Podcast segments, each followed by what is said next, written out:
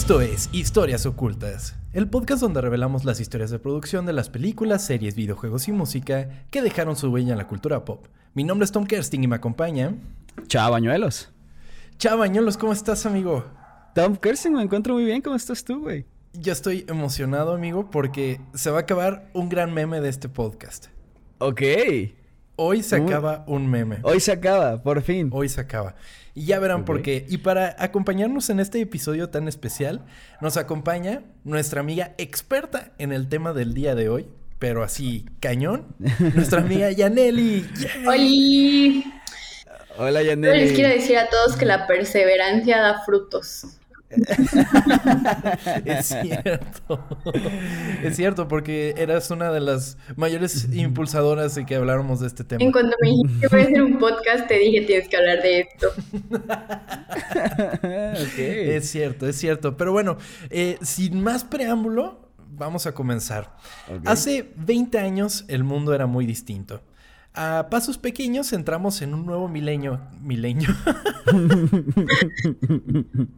en el milenio, no, en el milenio, que traía consigo nuevas y revolucionarias maneras de comunicarnos, trabajar y, por supuesto, entretenernos. Sin embargo, varios de ellos solo se han adaptado, adaptado a la nueva era sin dejar de ser lo que eran antes del Y2K. Ver una película no es una actividad exclusiva de asistir a un cine o rentarla en un videocentro y leer no solamente plantar nuestros ojos en la lectura de hojas físicas. Las formas cambiaron, pero la esencia sigue siendo la misma, algo así como la magia en una poción multijugos. Hoy conoceremos el origen de un mundo mágico que marcó a nuestra generación y que hoy aún se hace presente. Esta es la historia oculta de Harry Potter y la piedra filosofal.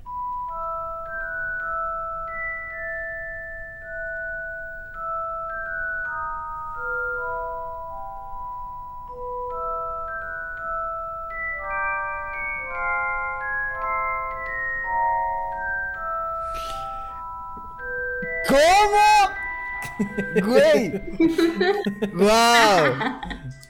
Por fin, por fin, después de cuánto llevamos, año y medio casi. Sí. Pero es la piedra filosofal, te faltan otras siete películas. ¿Van a ser siete episodios? No voy a descansar hasta que. siete episodios. Cada que cumplan 20 años cada película, ella hablo de. 20 años, verga. 20 años del estreno de La Piedra Filosofal, justo esta semana en la que se estrena. Ah, por eso está en Cinépolis ahorita. Es correcto. Ahí va mi juventud. Ah, con razón. sí, ¿Van a ir a verlo al cine? Mm, no.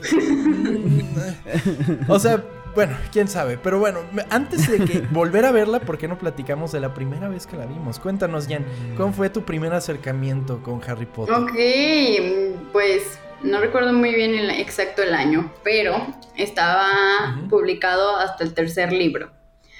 Entonces, este, en un cumpleaños me regalaron el primero, el segundo y el tercero, así de que un tío me dio uno, otro tío me dio otro y otro tío me dio otro, y fue así como de, ¿a le gustan los libros? ¿Se pusieron de acuerdo? Ah, se pusieron de acuerdo. Ah, ok. Y, y, cada uno me regaló uno, ¿no? Entonces a Yaneli le gustan los libros y esta serie parece que es como para niños, entonces... Ay Dios, ahí viene Macos. No pasa nada. Ok, bueno. Los perritos son admitidos en este podcast. Tengo por plaquitas que hacen ruido, pero ahí me dices. Este, ah, ok. Entonces cada uno de mis tíos me dio un libro, ¿no? El primero, segundo y tercero. Y ahí fue cuando empecé como a, a leerlos. Y justo después, ese año, me regalaron en mi cumpleaños en octubre y al año siguiente se estrenó el libro 4. Entonces, pues para, para ese tiempo yo ya me había acabado los tres y yo ya estaba esperando el 4 con, con todo. Y déjame o sea, ¿te encantó desde el inicio? Sí, sí, o sea, yo me los comí, los primeros tres fueron así como de, no inventes, ¿qué es esto? Porque aparte fue el primer libro en forma que leí, ¿sabes? O sea, antes solo había leído de que los, la sección de menos ocho de Gonville, que son como libritos de 20 páginas y con un buen de dibujitos y así. Entonces, ellos, eso, de hecho, Harry Potter, esos libros fueron los primeros que leí sin ningún dibujo. Ya. Y, y, también el libro de lecturas de la CEP, ¿no? El que tenía el perrito ahí. Creo que ese todos lo leímos. Pero ese, también tenía dibujitos, entonces. Sí, claro. Paco el Chato y todo eso. Sí, claro. Dibujitos. Pero, pero yo creo que así como tú, mucha gente también fue su primer libro. Libro. ¿Era un libro fácil de leer o no? El primero sí. Sí. Ok. Este, yo conozco muchas personas que dejaron de leerlo después del tercero porque ya después Justo el tercero es como la flexión a libros de niños, a, libros más... Como para adolescentes, coming of age, ¿no? Eh, y, y justamente yo creo que fue justo como toda esta nuestra generación, pues, fue justo, fue justo creciendo con Harry Potter. O sea, tú veías, bueno, por lo menos yo, yo vi las películas, o sea, vi la primera, me encantó, me compraron el libro, lo leí, el segundo también. Pero, pero ya después dije, no soy una persona muy apegada a la lectura de libros, por lo menos. Entonces, ya me quedé con las películas, pero era muy cagado ver que ellos pues también iban creciendo y que de repente tenían pedos como similares a los que uno tenía. O sea, de que matar a un cabrón y así, pues no. pero de que los problemas de, de, relaciones y de que, ay, tengo un crush con esta morra y así, ¿no? Que o sea, hecho, ¿sí te gusta Harry Potter? ¿Es, o sea, una mentira? ¿Es mentira eso? O sea, ¿sí lo disfrutas? Te cachamos, Tom. Me cacharon, me cacharon. Déjame ocultar todos mi, mi, merch de, Harry Potter. No, pero... o sea, me gustaba mucho en su momento. O sea... Sí, leí varios de los libros.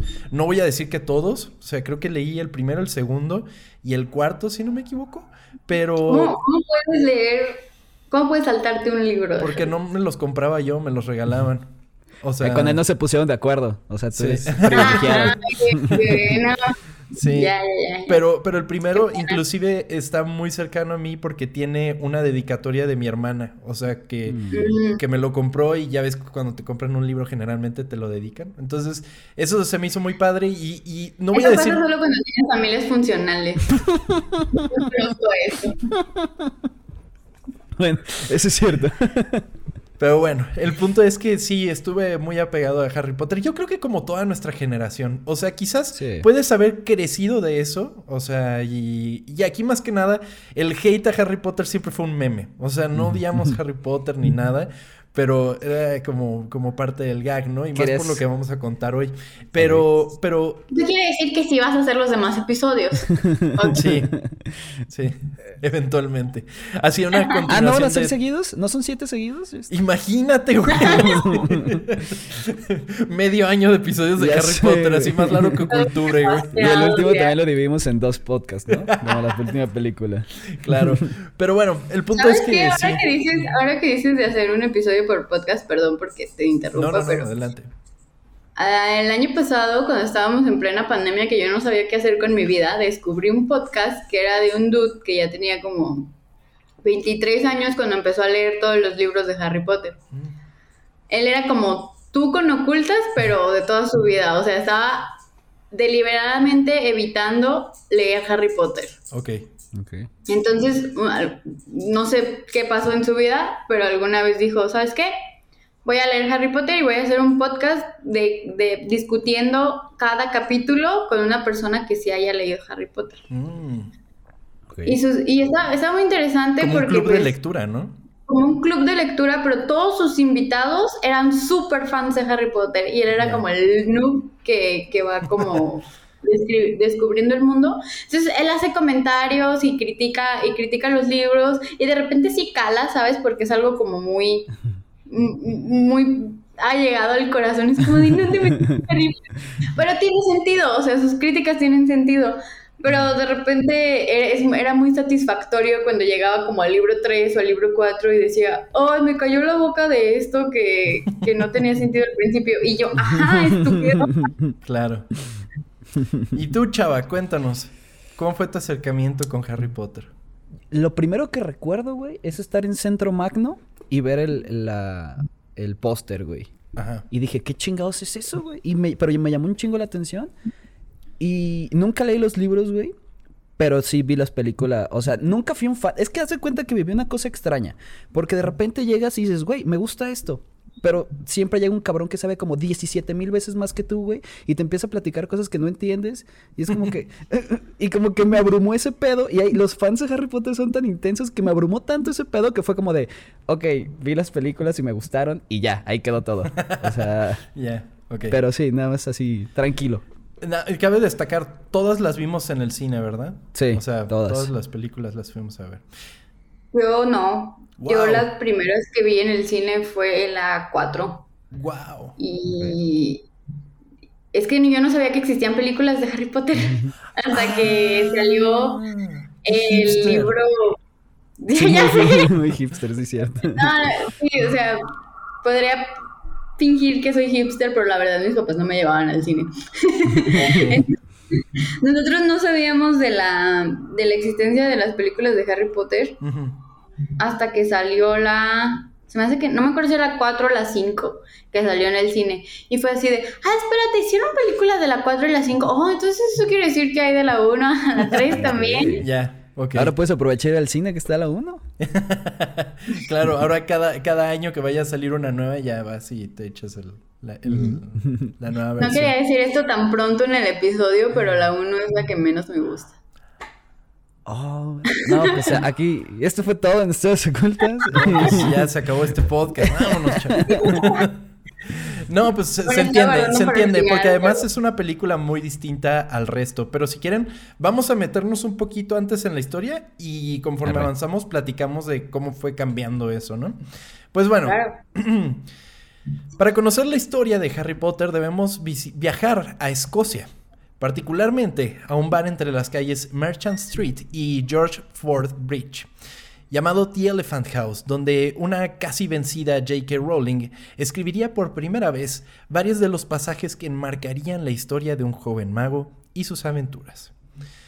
Joan Rowling nació el 31 de julio de 1965 en Jade, Gloucestershire. Gloucestershire. Muy bien. Ajá.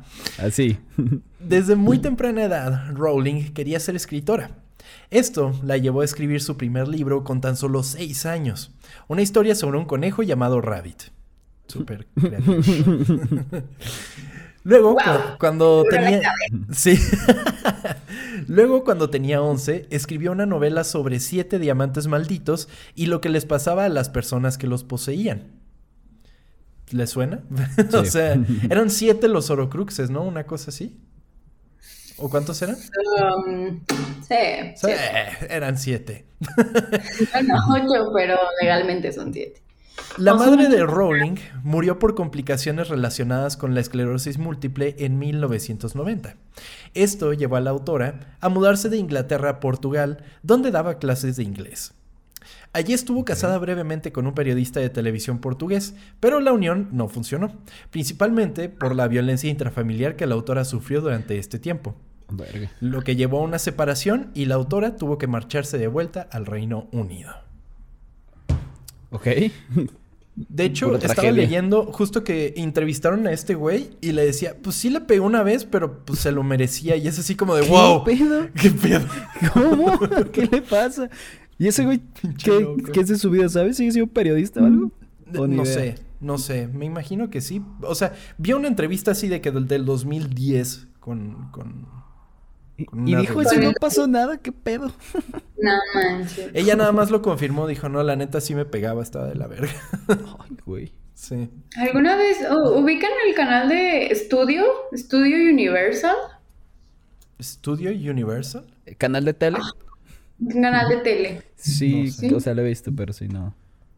Ahí pasaron una vez una película autobiográfica o biográfica de ella, de de, de J.K. Rowling y termina justo cuando se le ocurre la idea de Harry Potter. Mm. Entonces todo lo demás es como todo este viaje que acaba de decir Tom de martirio de la vida que tuvo, de que no sabía qué hacer con su vida. Creo que tenía a su, a su hija y ajá, y iba en el tren y no sabía ni qué iba a hacer porque no tenía nada de dinero y solo había justo como huido de con este dude que la, que la maltrataba y de repente como que, bueno, lo ponen en la película como que soñó con Harry Potter y se despertó y dijo, wow, lo voy a escribir. Y, ya se acaba ahí, ¿no? Cortan a créditos y tú así de ¡Ah! Pero, pero es así como ficción, o, sea, bueno, con actores, pues, la película y así. Ah, sí, es con actores. Órale, órale. No, no sabía que existía una película, así que chido. Pero, pero justamente, yo creo que es muy difícil como representar un pensamiento, o sea, porque se supone que a ella se le ocurrió, como tú mencionas en el tren, que ahorita vamos a llegar a eso, pero eh, se me hace gracioso que lo muestren como un sueño en lo que se le ocurre, porque cómo presentas un pensamiento en una película. O sea, está muy chafa que, que, pongas un voz en off mientras está la persona así, como viendo sí, la como muy barato eso, ¿no? sí, creo que el sueño es como lo más sencillo que puedes hacer. Exactamente, entonces, pues sí. Pero bueno, continuando con la historia, eh, fue en este momento cuando se trasladó a Edimburgo, Escocia, con su hija recién nacida. Eh, las dos se encontraban en una situación económica desesperada, una situación que Rowling describiría más tarde como todo lo pobre que se puede ser en Gran Bretaña sin ser un homeless. O sea, están a ese nivel de pobreza. No son homeless, pero no tenían nada, güey. La suma de todos estos hechos llevó a la autora a caer en una profunda depresión. O sea, estaba súper deprimida para ese momento. Y una cosa interesante de esta depresión es que eso le ayudó a que se, inspiraba, se inspirara en los dementores. Ya ves que los dementores te dejaban como súper depre. Entonces, e, eso fue lo que la inspiró a... Bueno, de algo sirvió la depresión, ¿no? Pues sí. Pues sí, básicamente los dementores son una representación física de la depresión. Ellos te chupan todos tus buenos pensamientos y así, ¿no? Ay, chao. No puede ser, chao, ni con invitado, puta madre. Ay, güey, pues lo dejas muy fácil, perdóname. Sí, se alimentan de tus alegrías y te dejan solo con las tristezas. Ya, ¿A ti te ha pasado, chava? Sí, pasa, ¿eh? ¿Te, chupan todas tus alegrías? Cuando te chupan todos y al final ya es como que te quedas medio triste, ¿no? Perdón. Así durante un viaje en tren en 1990, Rowling se encontraba en un atestado vagón que iba de Manchester a Londres cuando tuvo la idea de Harry Potter por primera vez. En palabras de Rowling, había estado escribiendo casi continuamente desde los seis años, pero nunca antes había estado tan entusiasmada con una idea. Simplemente me senté y pensé durante cuatro horas, todos los detalles comenzaron así a burbujear en mi cerebro. O sea, tuvo así la idea de... ya sé. De la nada. Ajá. Sí, sí, sí. Y empezó por el final, ¿no? Lo ah, primero que escribió fue el último libro. ¿El último libro? ¿En serio? Wow. Wow. O sea, se supone que yo ya sabía el final desde. desde antes de escribir el primer libro. Wow. Entonces, ay, una vez vi una imagen y debía haberla buscado para esto, pero lo siento si todo lo que voy a decir está como a medias, pero eh, la serie de Harry Potter, o sea, son siete libros, entonces, mm, ¿cómo se dice? Este, literalmente, como narrativamente, eh, los libros de los seis primeros libros, no, no te creas, el 1, el 2 y el 3, el 5, 6 y 7 son como, como si los pusieras en un espejo y, y, son muy parecidos narrativamente, o sea, tienen como los mismos componentes. Y el punto de, de inflexión se supone que es el 4. Por eso funciona también por eso dicen que funciona también pues la historia, porque está como narrativamente muy bien estructurado. Ok. La 4 es la del torneo, ¿verdad? Que se muere el, este güey. Ahí ya. Como que ahí cuando... Es... es... la más oscura, bueno, es la más oscura, ¿no? De alguna manera. Es donde empieza sí. Mm, a ponerse medio hardcore. O sea, la 3 es donde empieza a ponerse medio oscuro. Pero la 4 ya es como de, oh, Voldemort ya, ya vino, ¿sabes? O sea, ya es completamente Voldemort. o sea, ya, ya, ya te puede matar. ¿Ella siempre pensó que iban a ser siete libros o cómo pasó eso, sabes? No, no sé, no sé si ella ya tenía la idea de que iban a ser siete libros o si eso ya lo tuvo que ver como su... Lo que escribía Bella. Bueno, Ajá, su, su, publicista hacía decirle, pero pero sí tenía como toda la estructura de la historia desde antes de empezar a escribir el primer libro. Ok. Pues bueno, gran dato. Ya ves, por eso necesitamos expertos. Sí, eso yo no lo hubiera dicho, güey. No, no, definitivamente no. Tú habrías dicho, verga. Inmediatamente. Sí. Inmediatamente, Rowling pondría manos a la obra para crear su historia, en la que estaría trabajando desde 1990 hasta 1995, cuando tendría listo un primer manuscrito de Harry Potter y la piedra filosofal. Este manuscrito sería tomado por la agencia literaria Christopher Little Literacy Agency, quien apoyaría a Rowling para buscar la publicación de su libro. Un año después, encontraron una editorial en Bloomsbury, una editorial radicada en Londres, quienes publicarían este libro. Sin embargo, Bloomsbury estaba a punto de no llevar a cabo el trato como las muchas otras editoriales a las que les había negado a publicar Harry Potter. O sea, llevaron el libro a chingos de editoriales y nadie lo quería. Era como, no, qué pedo, no, no quiero eso. Sin embargo, hubo un factor X que hizo al presidente de la editorial tomar el proyecto. Cuando le dio a su hija de 8 años el primer capítulo del libro y que al terminarlo inmediatamente exigió una continuación de la historia. Mm, qué chido. Sí, totalmente. O sea, fue así como de que el primer, el primer capítulo y ya se quedó con muchas más ganas de más y dijo, aquí hay algo interesante. Porque al final de cuentas era el público al que iban, ¿no? Así súper niños, eh, por lo menos el primero. Y pues no sé, igual y no tenían tan analizado cómo impactaría en ellos una historia como esta, pero pues qué bueno que, la aplicó así, ¿no? Imagínate la sensación de no tener nada de dinero y que de repente ya, te compren un libro, güey. O sea, que te firmen. Sí. Va a estar bien cabrón. Déjate. Pero aparte no es como alivio instantáneo, ¿no? Porque es, ok, ya te firmó en el libro, pero tienes que esperar a que se publique. es, verdad. Y a ver si se vende. O sea, sí es como un, ok, tal vez la puedo hacer. Más bien, a mí me daría más ansiedad. Sí, de hecho, justamente, aunque Bloomsbury acordó publicar el libro, se le aconsejó a Rowling que consiguiera un trabajo durante el día. O sea, que tuviera un, trabajo de planta, pues. Sí, claro. Ya que tenía pocas posibilidades de ganar dinero con los libros para niños. ¿Ok? Ok. Pues bueno, se le pagó a Rowling un anticipo de 2.500 libras y se enviaron copias de prueba a autores y críticos cuidadosamente elegidos para obtener comentarios que pudieran ser citados cuando se lanzara el libro. O sea, de esas campañas que ponen entre comillas una gran experiencia, cierran comillas, chava bañuelos ocultas. Sí. 2.500 libras y se lo dieron de adelanto entonces. De adelanto.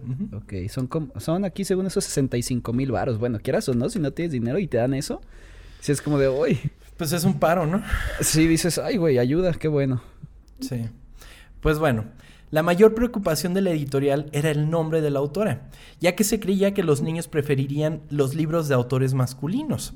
Rowling, por lo tanto, adoptó el nombre de pluma J.K. Rowling justo antes de la publicación, dejando de firmar como Joan Rowling y tomando la inicial de su segundo nombre, Kathleen. O sea, J.K. Rowling es como más neutro, o sea, no sabes inmediatamente si es hombre o mujer. Pero qué pendejada, ¿no? Pues sí, chava. ¿Ustedes se fijaban en los autores de los libros que leían de niños? Claro que no. No, para nada. Claro Qué mamada. Claro que no. Pero, pero bueno, ella lo tomó así, J.K. Rowling, y pues le funcionó, ¿no? Pues sí. Eh, en junio de 1997, Bloomsbury publicó Philosopher's Stone con una tirada inicial de 500 copias en tapa dura y 300 de las cuales se distribuyeron a las bibliotecas. Solo 500, güey. con, el tiempo, los premios, la crítica y el boca a boca llevaría que para 1999 Harry Potter y la piedra filosofal vendiera más de 300.000 copias en Reino Unido. Wow. No, pues sí, sí es cambio. ¿Qué año? En el 99. En el 99 lo publicaron en el Reino Unido, entonces no, luego, luego. En el, en, el, en el 97 lo publicaron y para el 99 vendieron 300 mil copias. Ok, bueno. Eh, pero para el 99 me imagino que ya lo estaban vendiendo en otros países también, ¿no? Sí, claro, ya se había extendido a más países. O sea, ¿en qué año te lo regalaron, Janely? Yo creo que por ahí, pues, mm, no, espera, el 4 salió en el 2001. más o menos por ahí. Porque, sí, te digo, me los regalaron justo cuando iba a salir el cuadro. Pues bueno, de esos 300 mil copias no son nada, chicos, porque hoy día La Piedra Filosofal es uno de los libros más vendidos de la historia, con 120 millones de copias vendidas. ¡Wow! ¿Contando revisiones y así? Sí. Sí, sí, sí. O sea, en todos los idiomas y así. Y les puse unos datos que me parecieron interesantes. Solamente quitando de la lista libros religiosos como la Biblia, que es el libro más vendido en la historia, la Biblia tiene 5 billones de copias vendidas. en la historia. la Biblia? No, pues depende de cualquiera. Hay unas muy elegantes. Voy a buscar una en Amazon, pero sí. pues bueno, inmediatamente de la Biblia es el Corán que son 800 millones de copias, y después el libro del Mormón, que son 190 millones. El único libro de ficción que está antes de, de, Harry Potter, o sea, como el más vendido, es El Hobbit. El Hobbit nada más le gana por 20 millones de copias, pero el Hobbit salió añares antes de Harry Potter. O sea, también y se sigue comprando hasta el día de hoy, ¿sabes? Entonces... O sea, lo puede superar en un futuro.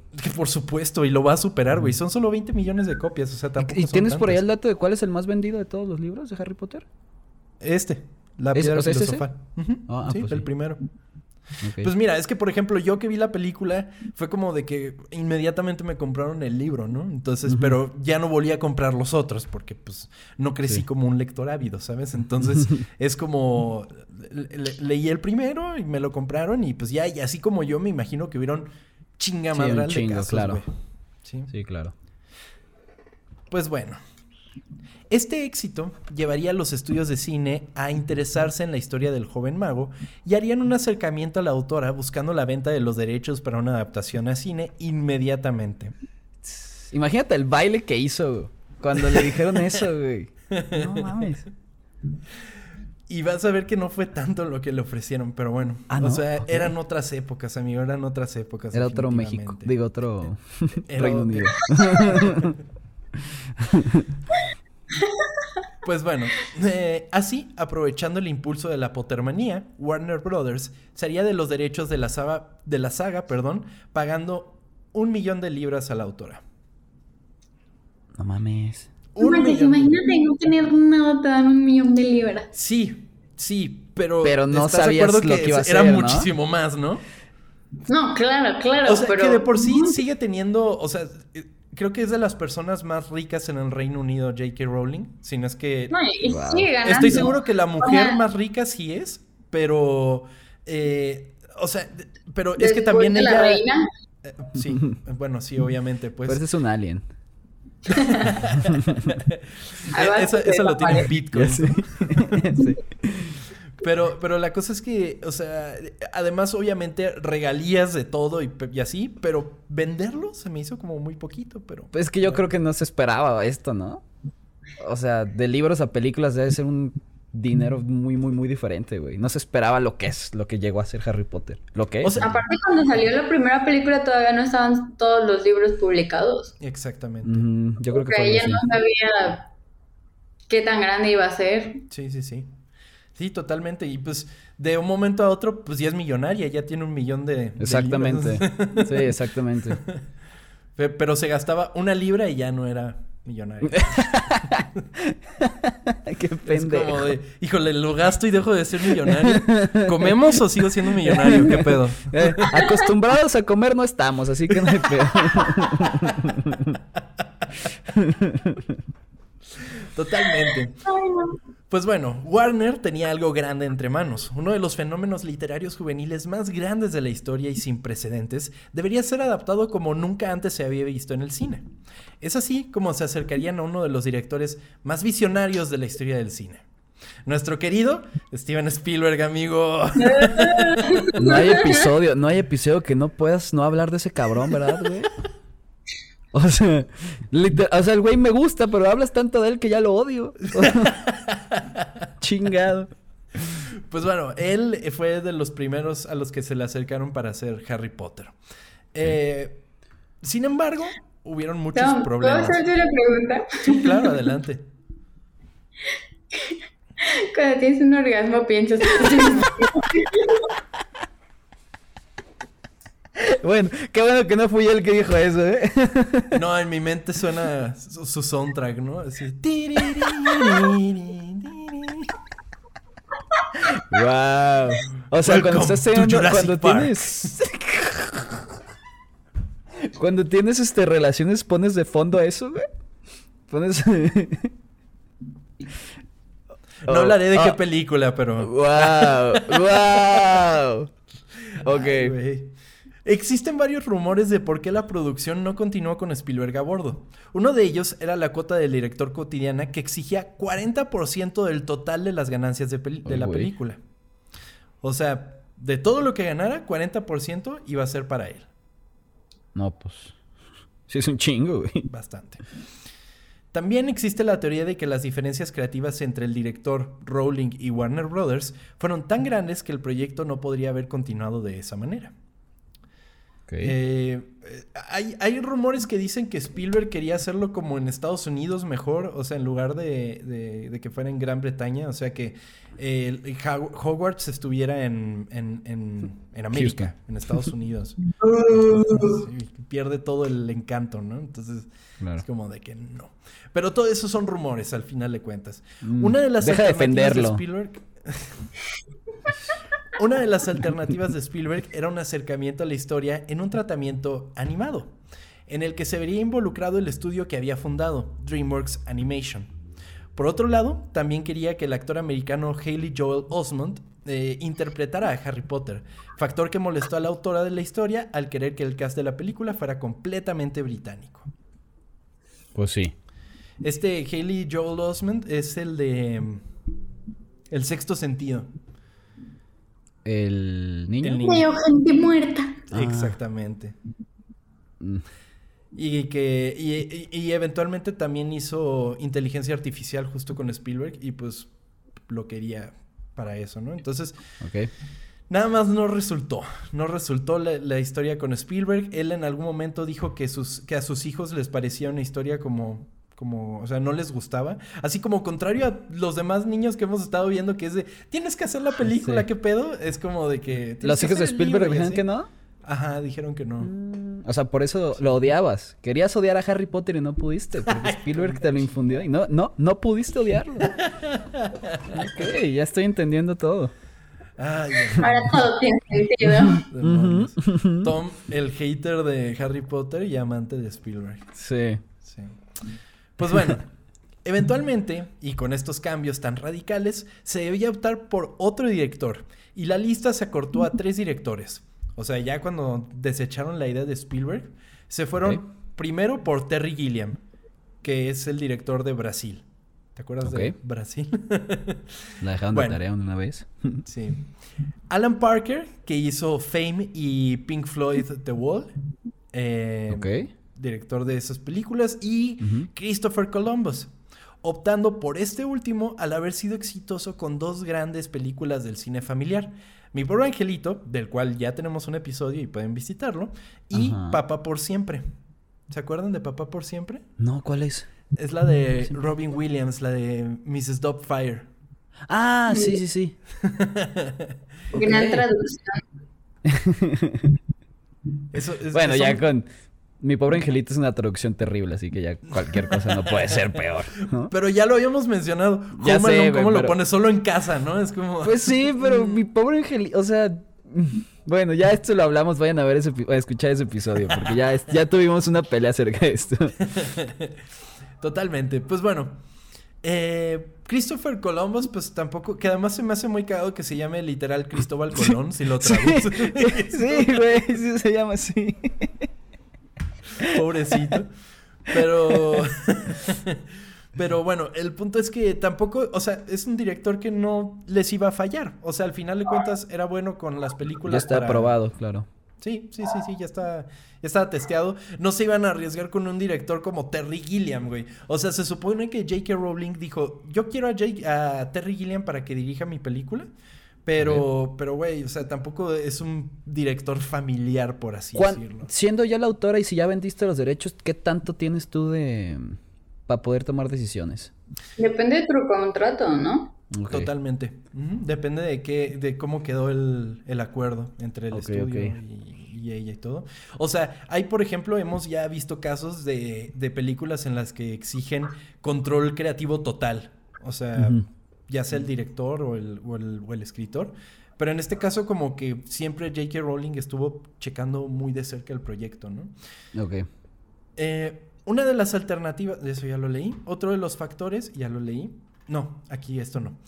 Otro de los factores importantes en el involucramiento de Chris Columbus en la película fue una de sus hijas quien tenía problemas para leer, hasta que leyó Harry Potter y la piedra filosofal. En dos días. En dos días se echó completo el libro. A la verga. Tampoco ¿Y es sí un libro muy cierto eso? extenso. ¿No? ¿Cuánto, Es- cuánto, ¿Cuántas cuántos- tendrá? ¿200 páginas ya? Ah, sí. ¿Cuál? ¿El primero? Mm, déjame lo Ve. checo, pero sí, no llega a las 300. Sí, no Ah, es- bueno. Pensé que iba a estar súper largo. No, de hecho creo que es el libro más delgadito de Harry Potter. Sí, es el más delgadito de todos. Ujú. Sí, sí, sí. Luego lo pones contra el 5, güey, que es un libraco así, parece Biblia. Bueno, pero de que en dos días, si nunca has leído. Bueno, no sé si es como. Tiene 223. No manches. Ah, no, pues sí está.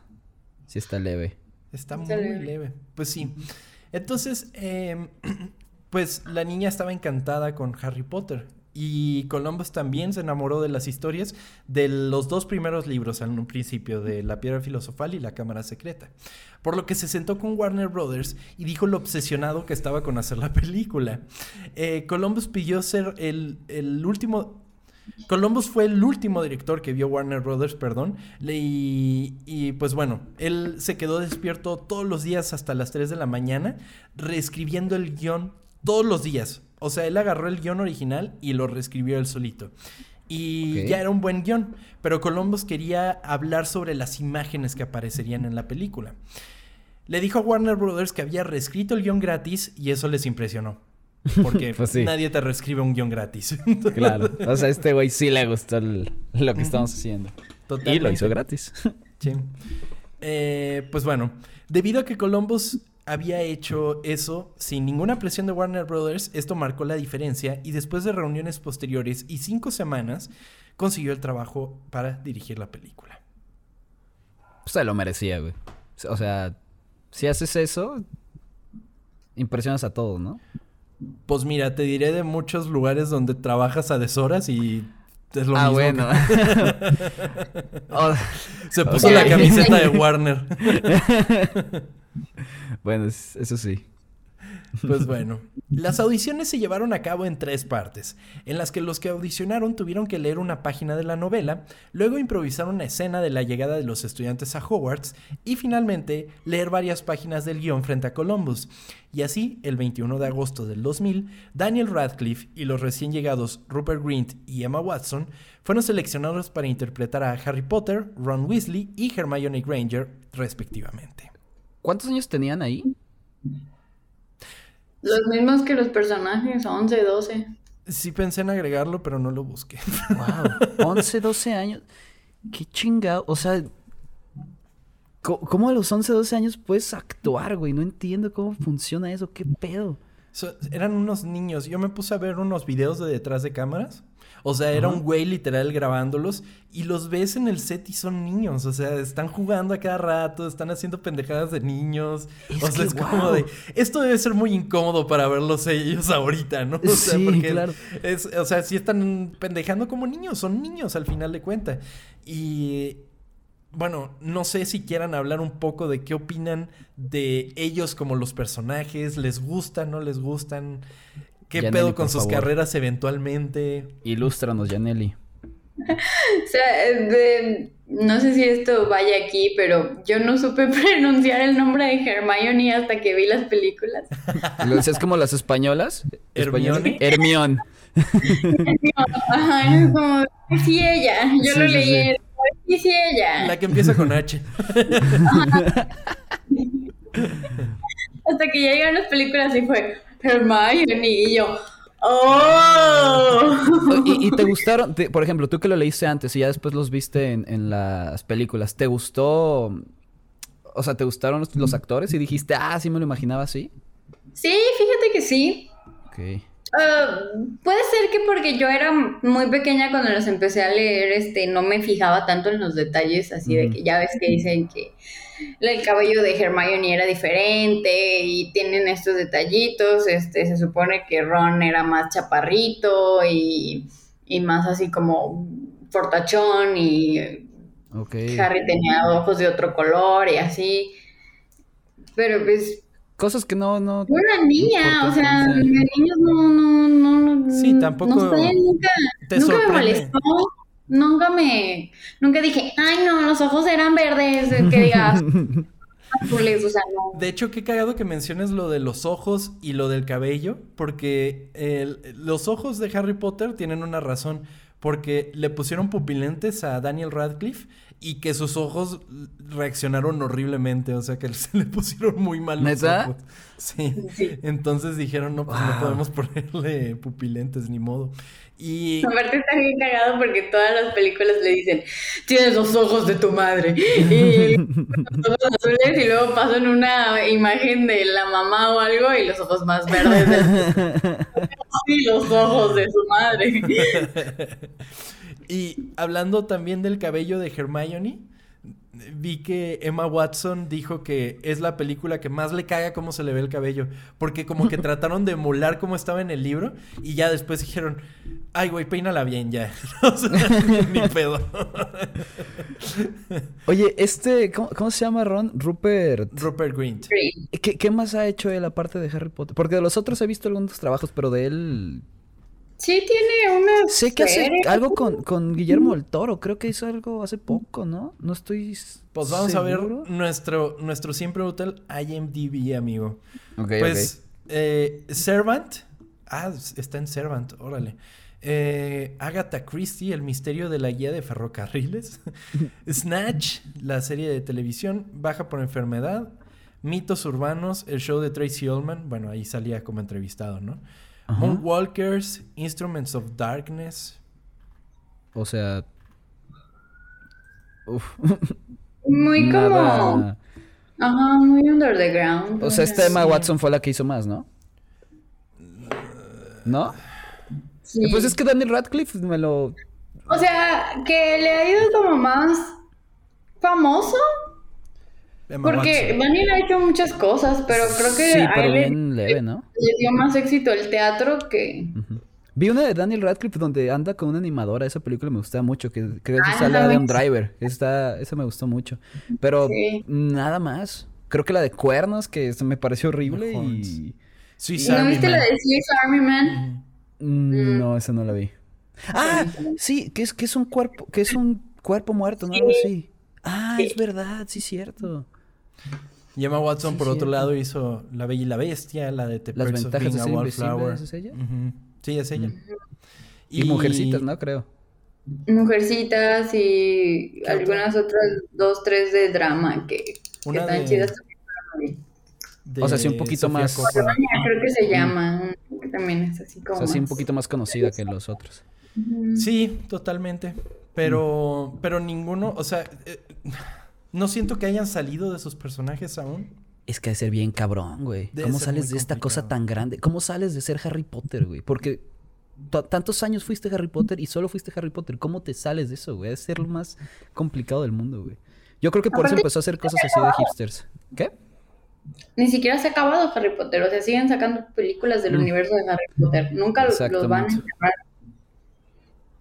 Totalmente, totalmente. Qué complicado, qué complicado. Yo, y, y, es, es, todavía más difícil como pensar en actores que hayan salido de ese tipo de, de, franquicias. O sea, por lo mismo como que muchos no quieren mantenerse así.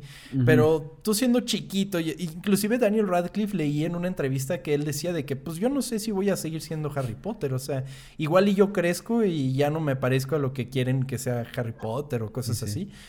Y todos los actores se fueron para ocho películas, o sea, es como... Sí. Y como tú dices, empezaron a los 11 años. Todos los 11 años no vas a pensar de que, ay, sí, yo no quiero ser el mismo personaje. No mames, tú quieres jugar en el set, güey, no sé. Totalmente, totalmente. Pues sí, entonces, pues así fue el casting de los tres niños principales, ¿no? Aunado a este conjunto de jóvenes actores, se le agregarían actores de la talla de Alan Rickman como Cerberus Snape y Richard Harris como el profesor Dumbledore. Sin embargo, este estaba renuente a hacer el papel Y de hecho se le ofreció tres veces hasta que su nieta se involucró y le dijo, abuelito. También leí el libro. Algo así. ¿no? Escuché que no estarás en la película de Harry Potter. Si no interpretas a Dumbledore, nunca volveré a hablarte. Estás muerto para mí. Verga, güey.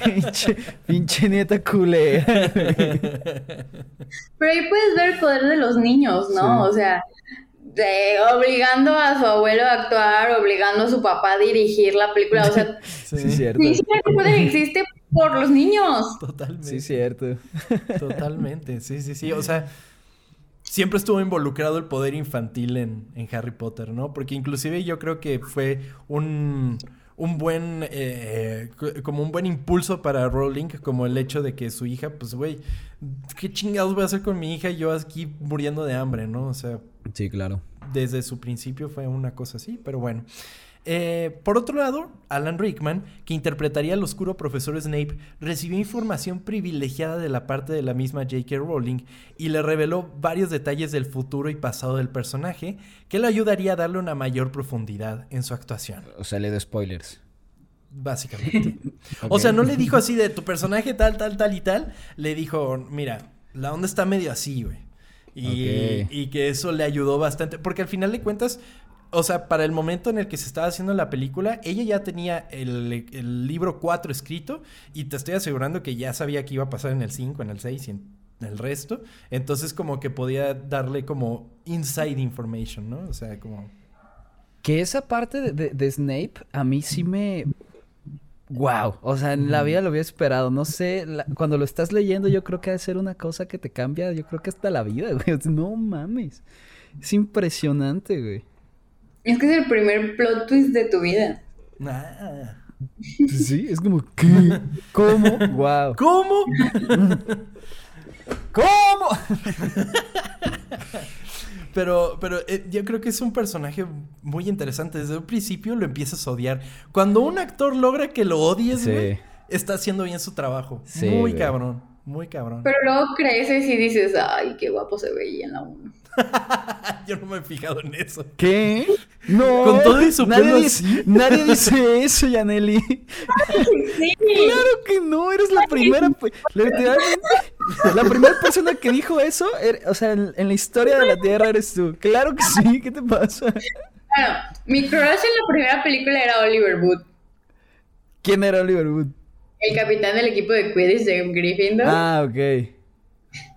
Quedé, igual, güey. O sea, quedé igual. Me estoy imaginando, güey. Es como la otra vez estábamos viendo un partido de fútbol y, ah. una amiga dijo. Órale, ¿cómo fue, chava? Dijo, ay, ese está eh. guapo. Y, tú, y te preguntó, ¿ese quién es? Y tú de, es el lateral izquierdo de, contención del América. y así. Y entonces, ¿qué?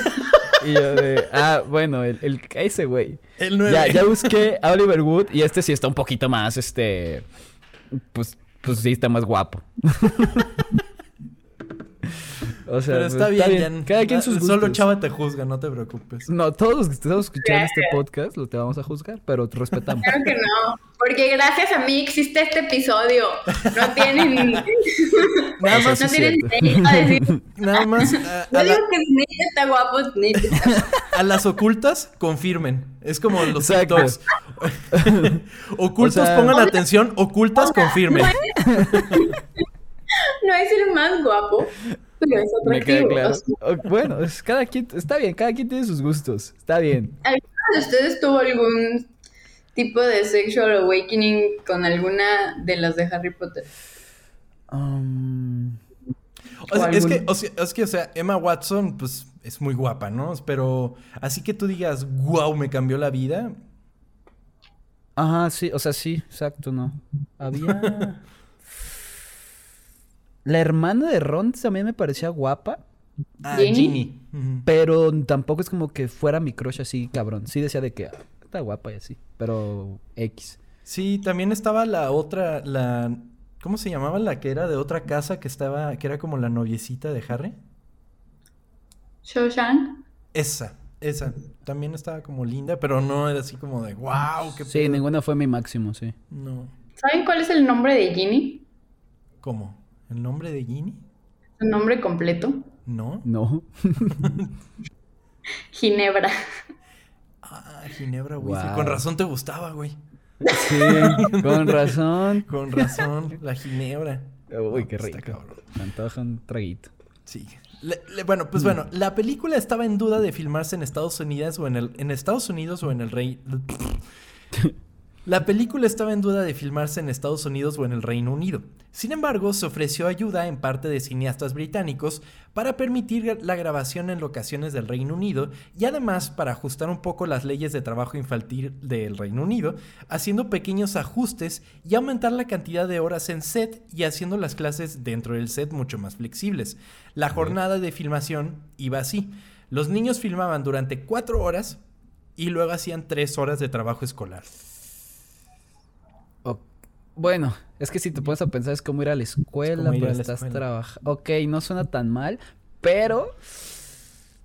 Ay, güey, qué hueva tener 11 años y ya trabajar a lo pendejo. Y piensa que lo hicieron durante 7 años de su vida, güey. Sí, está pesado, güey. Y después te haces famoso, ya no puedes salir a ningún lado, güey. O sea, yo creo que sí vivieron una cosa medio fea, ¿no? Qué bueno, qué bueno que ninguno terminó mal.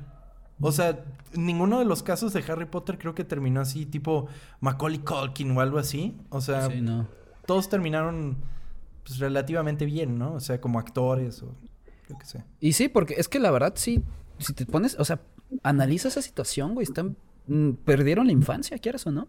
O sea, eso no es una infancia normal, así que creo que es normal que les hubiera pasado algo, qué bueno que no les pasó. Sí.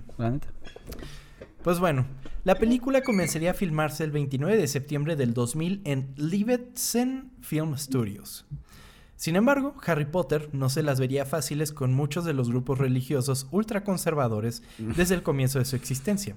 Primeramente como libro y posteriormente como película. Era del diablo, ¿qué? Porque eran magos. Una de las tres que me regaló los primeros libros luego me dijo que dejara de ver Harry Potter porque era del... Tía, es tu culpa. Ahora soy drogadicta, diabólica y no sé. qué? Cuando empezó a salir de que las seis y las siete que ya eran como más oscuronas y así, es como, niña, deja de ver eso, ya no tú me regalaste el libro. es tu culpa. Qué pendejada, güey. Pues ¿Y lograron evitar algo? Sí, Según un artículo de junio del 2000 en el periódico The Guardian, las autoridades de la Catedral de Canterbury se negaron a otorgar el permiso a Warner Brothers para usar la icónica catedral como lugar de rodaje, incluso después de que el estudio ofreciera una cantidad sustancial de dinero para convertir el edificio en una parte de Hogwarts. Eh, se informó que las autoridades de Canterbury estaban preocupadas por los temas de la historia y no querían que la catedral se asociara con actos de paganismo. Porque más. Ay, güey. Qué pendejada, güey. Esto me recordó el último video de Zetangana, es en una iglesia. Ajá. Y pues el güey está bailando con Nati Peluso, güey. Y los, los fanáticos religiosos hicieron un desvergue, güey, de que cómo era posible que dejaran hacer eso, música del diablo, bailes eróticos, y nada más le reclamaron al padre que la prestó y el güey dijo, pues pensé que iba a acercar a los chavos a la iglesia. Y es como de, pues, ay, no sé, güey. No mames. El padre. Sí, güey. Pero qué pendejada, o sea, ay, no sé.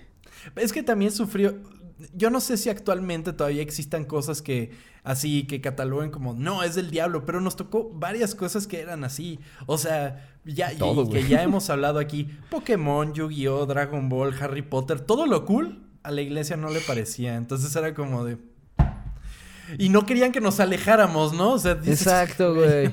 Así, en lugar de ver Harry Potter, vente a, rezar el rosario. Pues, güey, terminas como que no queriendo hacer eso, güey. Sí. Pero bueno. Pero, bueno.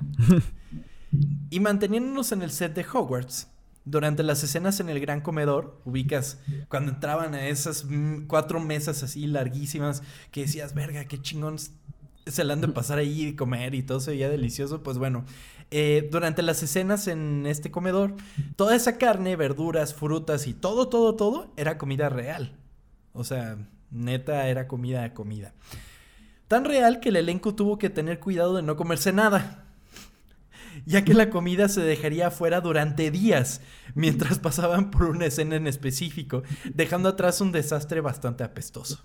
Sí, te voy a decir guácala, güey. Güey, se pudrió todo, o sea, pero es que además, eh, o sea, con, cuando tienes que hacer escenas y tienes que cortar y hacer en otra locación y lo que sea, no puedes mover cosas porque pues, pues de repente van a decir, güey, la copa estaba acá y luego estaba acá, qué pedo. Entonces se tenía que quedar todo en el mismo lugar siempre y pues empezaban a pudrir las Guácala, güey. qué asco. Manteniéndonos en el set de Hogwarts durante las escenas en el ya lo leí, puta madre. Además, durante las escenas en este mismo gran salón, las velas flotantes se crearon utilizando candelabros en forma de vela que contenían aceite y mechas ardientes y se suspendieron de cables que se movían hacia arriba y abajo desde una plataforma de efectos especiales. Eh, hasta que finalmente uno de los cables se rompió debido al calor de la llama y provocó que la vela cayera al suelo. Ok. Afortunadamente nadie resultó herido, pero se tomó la decisión de recrear las velas usando CGI para las siguientes películas, ya que se determinó que usar velas reales era un peligro para la seguridad. Sí, claro, le cae encima a Harry Potter, güey, ¿y qué pedo qué hacen? Le quedamos la cara a un niño y ahí te va. Sí. Imagínate. Pero bueno, otro de los elementos importantes para adaptar la película fueron las pequeñas diferencias que tuvieron que hacer para el público estadounidense. Por ejemplo, debido a que el título estadounidense era diferente, todas las escenas que mencionaban a la piedra filosofal por su nombre tuvieron que filmarse dos veces, una con los actores diciendo Philosopher's Stone y otra como Sorcerer's Stone. ¿Sabes por qué? ¿Por qué? Yo no sé por qué. ¿Tú ah, sabes por qué? No, pensé que me ibas a decir. No, no, no, porque siempre es una estupidez, o sea, solo, solo Estados Unidos siendo Estados Unidos, o sea, sí, mi, mi sistema métrico Exactamente. es todos los demás y um, también digo sorcerers en vez de filósofos. Yo siempre lo conocí como filosofal, o sea, siempre fue... De un filósofo. Filosofal. O sea, ¿en Estados Unidos es como? ¿Qué verga? Sorcerer's Stone, la piedra, la piedra del hechicero. Y en todos los demás es la piedra filosofal. No sé si tenga algún tipo de otro significado ahí con, no sé. Pues quién sabe, igual y, igual y como, quizás como para venderlo, puede ser. Yo siento que era más porque tal vez, o sea, es mi teoría, la juventud americana no tenía el IQ para entender lo que era filosofal. Ay. sí, claro, y si pones un sorcerer, o sea, es como... Sorcerer, sorcerer, wow. No, pues quién sabe. Ahí sí saben, cuéntenos. Que siento que nos van a corregir mucho en este episodio, pero mm. ya nos la sabemos. Échenle, eh, Columbus consultaba repetidamente con Rowling para asegurarse de que estaba plasmando todos los detalles, inclusive los más pequeños, de la manera correcta. Cuéntanos, Jan, ¿qué tan apegada es la película al libro? Pues no tanto que diga. Madre santa, ok. Así como que un gran trabajo en eso no creo que lo hizo. Ok. okay. Me cortaron mucho. Este, y, te digo, las, las apariencias de los, de los personajes pues sí cambiaron bastante. Hagrid se suponía que debería ser más alto de lo que es. Me imagino que es muy complicado, ¿no? Hacer una persona tan grande. O sea, el libro sí te gusta muchísimo y la película no. Entonces. Es que el libro es un buen libro. La película no me gusta porque mm, a mi parecer le cortaron todas las, partes este, chidas. Hay una parte en donde ya al final ya ves que va pasando como por pruebas, como por habitaciones, para llegar hasta donde estaba. Ajá, sí, sí, sí. Con, con, Voldemort. Hay una parte después, en cuanto terminan con el, con el ajedrez, este, ya se separan y Harry Potter se va solo. Hay otra, en el libro hay otra habitación. Lo de las posibles. Y, es la habitación de, Snape, porque se supone que cada profesor hizo como, como una prueba, ¿no? Este, es la habitación de Snape y solo tiene un acertijo y 10 botellas de pociones al centro y hay como fuego de diferentes colores a la entrada y a la salida. Entonces tienes que resolver el acertijo porque una poción te deja entrar para por el fuego de la entrada, pasar otra vez por el fuego de la entrada otra te deja pasar hacia adelante por el fuego de la salida, como quien dice. Hay como tres que te pueden matar y hay como otras tres que, te, que solo te duermen y otras que no hacen nada, que solo son agua y así. Pero entonces ahí es cuando ves lo inteligente que es Hermione, ¿no? Porque ella es hace como eso y dice, ¿sabes qué? Me voy a regresar con Ron porque estaba todo malherido en el ajedrez. Y tú, Harry, tú ve. Esa escena era mi parte favorita de todo el libro y no la pusieron en la película o sea, me encantó. No sabes, cuando llegué a esa parte, yo creo que la releí como tres veces.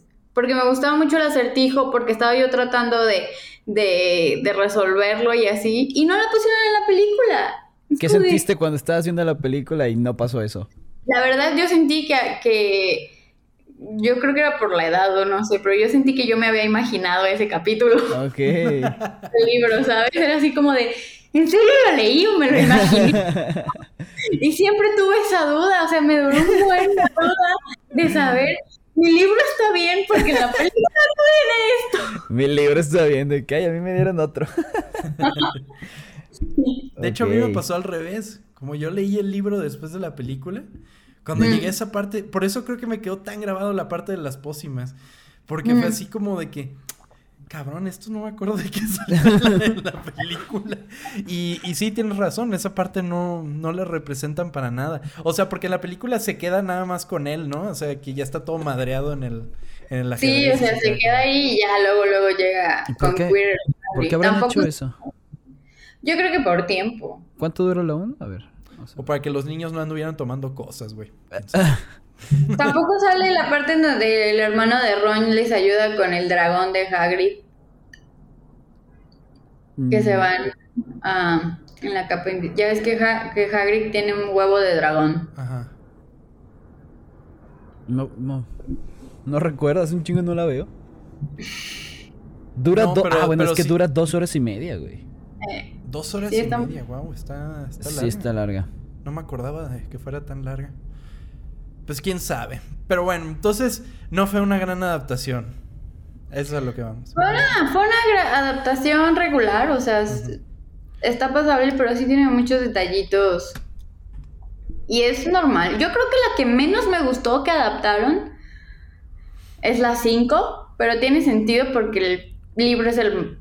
¿Más como 600 páginas. Ajá, sí, o 700, no me acuerdo. Ahorita, si quieres lo ¿Cuál es tu película favorita de Harry Potter? La 3. Tu libro. ¿La 3? La 3, el 3. Sí. El de prisionero de Azkaban.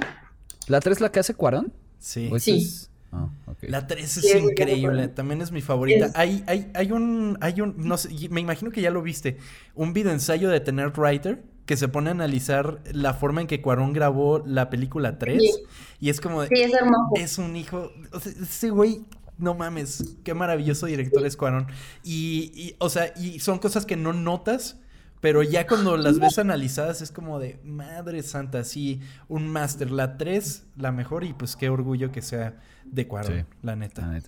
andaba medio perdida. El, libro 5 tiene 893 páginas. Wow. No, pues son, son algo, ¿no? Sí, pues oye, no sé cuánto dura la película, déjame ver cuánto dura. Pero pues nada, no mentes en. No. Si 200 páginas en, dos horas y media y les faltó las dos horas 18 de la Orden del Fénix, pues no, no van a agarrar sí, las debe ser muy cabrón. Totalmente. La película contaba con un presupuesto de 125 millones de dólares y se convertiría en un éxito inmediato de taquilla. A nivel doméstico, recaudaría un total de 317 millones de dólares, al que se le sumaría 657 millones de dólares, sumando un total de 974 millones solamente en su estreno, siendo estrenada el 16 de noviembre del 2001. Yo creo que cuando la morra vio eso y vio su millón que le dieron, dijo, no mames, qué pendeja. Pero me imagino que sí le dieron parte de la ganancia. Sí, claro, totalmente. Ella recibe regalías y de los juguetes y de que no sé qué. Igual le tiene un trato como George Lucas, que ese güey recibía así cacahuates por las películas, pero él decía, yo de los juguetes ahí es de donde voy a sacar. Y pues ahí era donde, donde le ganaban, ¿no? Pero pues quién sabe cómo sea el deal que tienen con, con Rowling. Pero bueno, 974 millones la han reestrenado varias veces y ya pasó la barrera de los mil millones de dólares. O sea, entre reestrenos y todo eso. Eh, pues rompió. Y solo una de las. Del chingamadra de, películas. Sí, sí, sí. Con razón, sí es tan rica la morra. Sí. Pues bueno, la película sería adorada por la prensa y el público en general con calificaciones generalmente positivas, adorando los efectos visuales y convirtiéndose en un suplemento a los libros que los fans adoraron por igual. El resto de la historia de Harry Potter es ampliamente conocido. Esto se extendería a siete películas más solamente de la saga original, sin contar los spin-offs, y películas a las que quizás en un futuro podamos contar sus historias, como continuar la historia de qué fue lo que pasó con eh. Harry Potter. ¿verdad? El próximo jueves. El próximo jueves toca otro episodio especial, pero bueno. Eh, fallida obra de teatro. Como, exactamente, hay muchas. Es que no podía meter todo eso en solo un episodio. Está, está, está complicado. Por eso tienes que ver, de aquí a que se acabe el año, solo en ocultas. Sustituir a Tom. He tomado el control. Muy bien. Pero, pero, pero, por ejemplo, ¿a ustedes no les parece que Harry Potter es una película de Navidad? No. Yo sí tengo. Yo, siempre, es que. Yo siempre, he sentido que es película de Navidad. Es que hay como. Siempre, no sé si en todas las películas, pero siempre hay como un momento donde está nevando, ¿no? así que. Sí, es como. Y como, que sale bien abrigadito y así, ¿no? Sí, pues es como Navidad. Sí se antoja ya como que ya llegó noviembre, porque para mí Navidad es noviembre. Así que ya llegó noviembre. Vamos a. Sí, yo sí tengo. Sí, Para chava, te quitas el disfraz y te pones gorro de Santa, ¿no? Ya, claro, güey, ya. Navidad. empieza en noviembre. O sea, cada día de muertos, o sea, 3 de noviembre, vámonos. Ya todos somos Santa Claus. Con razón te gusta tanto Plaza México. El otro día fui y ya están todos sus árboles. Ya están pues. los árboles. ya está todo hecho, sí, qué bonito. Ya llegó la Navidad. Pues bueno, como la generación que creció con Harry Potter, es difícil imaginar una infancia y adolescencia sin sus películas y libros. Marcaron a más de uno con más que palabras, sino también con vividos recuerdos que nos acompañarán para siempre. Esta fue la historia oculta de Harry Potter y la piedra filosofal.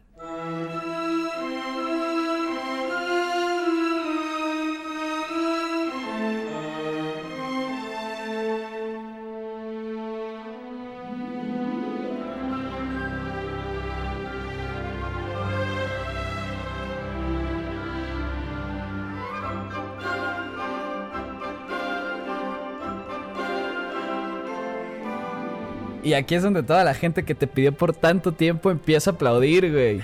Por fin. por fin. Y Anel está aplaudiendo en este momento. ¿Cuál, es tu casa de Hogwarts? El otro día yo hice uno de, Facebook y me salió, déjame ver. ¿Tú qué eres tú? yo soy Hufflepuff. Hufflepuff, yo soy Ravenclaw. ¿Por qué te da pena? ¿Está culero eso? Porque son perdedores en Hufflepuff. ¡Ay, no es cierto! No sé. Hufflepuff ahora. El, único Hufflepuff interesante es el güey de Fantastic Beast. Ese güey se supone es Y Cedric Diggory también era de Hufflepuff. ¿No era de... No era Robert Pattinson. ¿No era de Gryffindor? No. Ah. Robert Pattinson era de esos perdedores. Ah, sí, ¿no? antes de ser... E, eso fue antes de hacer Twilight, ¿no? Que salió en Harry Potter. Sí, cierto. Sí, cierto. Está, a mí en el de Facebook me salió Slytherin. Sí. Y que mi varita mágica es de espino de 25 centímetros y pelo de unicornio. No Exageraron, cabrón, con tu varita, pero bueno. 25 mm, centímetros, ok. O sea, son, son 24 más, está bien.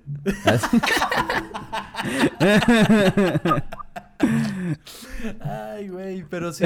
No, pero el oficial, y, a ver si puedes hacerlo y compartirlo, es el de Pottermore. El de Pottermore es el chido en el que te dice que Ok. Ah, entonces ahorita lo checo. También puedes saber cuál es tu patronus. ¿Cuál es tu patronus, Janelli? No tengo idea, no me acuerdo. lo hice una vez, pero hace mucho. Yo creo que ya cambió. Pero, pero a ver, si pudieras escoger lo que sería. Un mapache. Un mapache, el mapache. ¿Un mapache? ok. ¿Y el tuyo, chavo? El mío, no sé, un zorro, yo creo. Ah, un zorro sería padre. Sí. ¿El tuyo, Tom? El mío sería algo como algo así como un ajolote, estaría muy padre, así que saliera como ah. así estaría estaría interesante. Pero bueno. Ajolote. Ajá, un ajolote. Ah, te entendí guajolote, yo qué, ¿Por qué? qué cosa tan chafa, güey.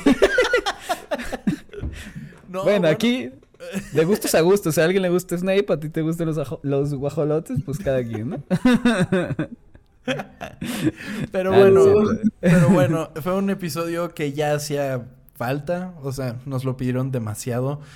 Hay más películas de Harry Potter, hay muchas historias por contar porque ni siquiera tocamos todos los pedos que ha tenido J.K. Rowling, que eh, Ay, sí, ¿eh? hay, todo un debate ahí que quizás después nos puedas volver a acompañar, Jan, si gustas. Eh, claro, todas las veces que quieran. El universo expandido de Harry Potter. Totalmente, totalmente. Que, J.K. Rowling se saca de la manga cada domingo. El dinero, o sea. El dinero, el dinero. Pero bueno, Jan, muchas gracias por acompañarnos. Muchas gracias por invitarme. Espero verlos pronto para los otras películas de Harry Potter.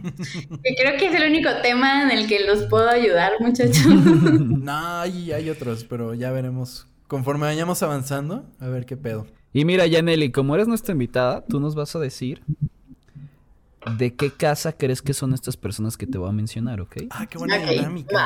Dame nomás un segundito porque no encuentro. De que solo que me conozco a mí misma y creo que a mí Patreon, pero ok. Pero ahí, por tú con el nombre, vas a ser el sombrero. ¿Cómo se llama? ¿Seleccionador? ¿Esa madre? El sombrero seleccionador. ¿Sí se llama así? Sí, sí, sí. ok. Ok. ¿De qué, ¿De qué casa crees que es Shanandra Fernanda López? Mm, ay, me van a tirar hate. Bueno, ok, no den mis redes sociales. Eh, um, ok. Creo que es Gryffindor. Ok. Muy bien. ¿De qué casa es Champ de plano de juego? Ay, debí haberle preguntado eso. La peda. Mm. ok. O sea, es de los perdedores. Mm. Mm. no, es unos perdedores. ahí estamos. Champ, y yo, el, Champ y yo en la sala común de Hufflepuff ahí diciendo ñoñadas. Hablando de videojuegos y cosas así. ¿Ya leíste el nuevo Spider-Man? ok. ¿Sabes, dónde está la sala común? Está al lado de la cocina. ¿Al lado de quién?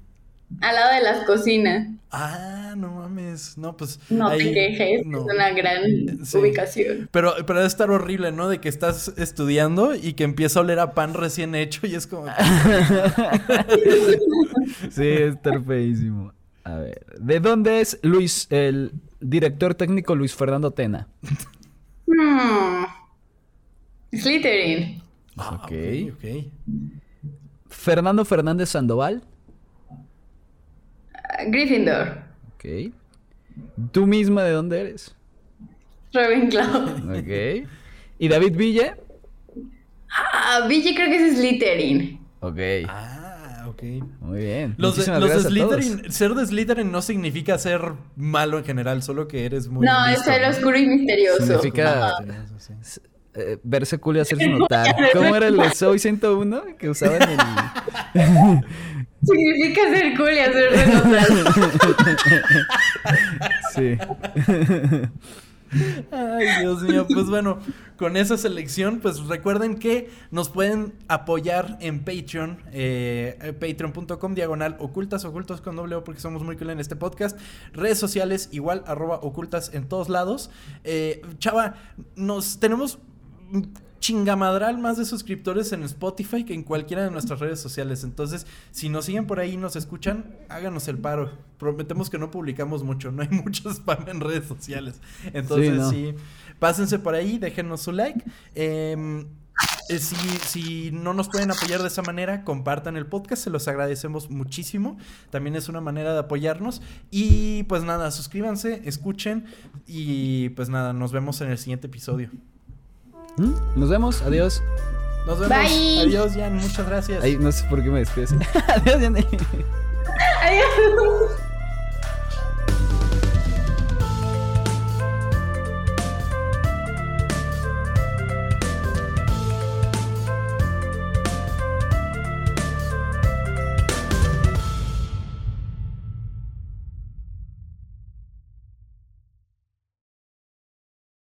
Y que los dementores le chupen todo a ustedes.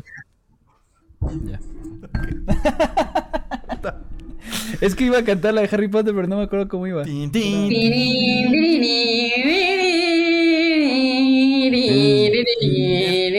Güey, es escrita por John Williams, güey, imagínate.